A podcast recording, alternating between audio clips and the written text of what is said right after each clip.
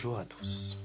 Nous partageons ce soir avec vous cet espoir que nous avons longtemps nourri et qu'aujourd'hui beaucoup ont abandonné.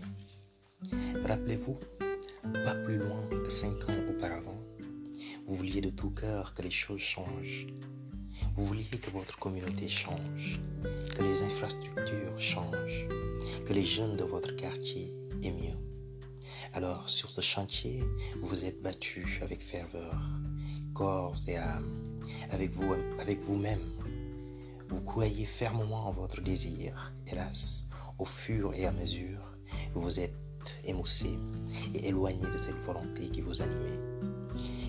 Vous avez cessé d'attiser cette flamme en vous et aujourd'hui, vous n'aspirez qu'à une bonne carrière professionnelle, une vie de famille modeste et fin de l'histoire. Détrompez-vous.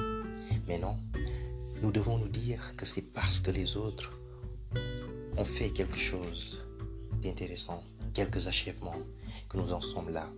Alors ces rêves que vous aviez, vous devez les chérir, les penser à nouveau, les sentir de nouveau, pour enfin les matérialiser.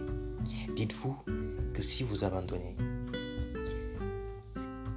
vous privez quelque chose au prochain, vous devez assurer la relève et l'assumer.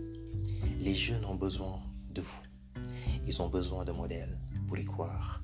Car animés par cette même flamme que vous portiez auparavant, ils iront jusqu'au bout. Alors n'abandonnez pas.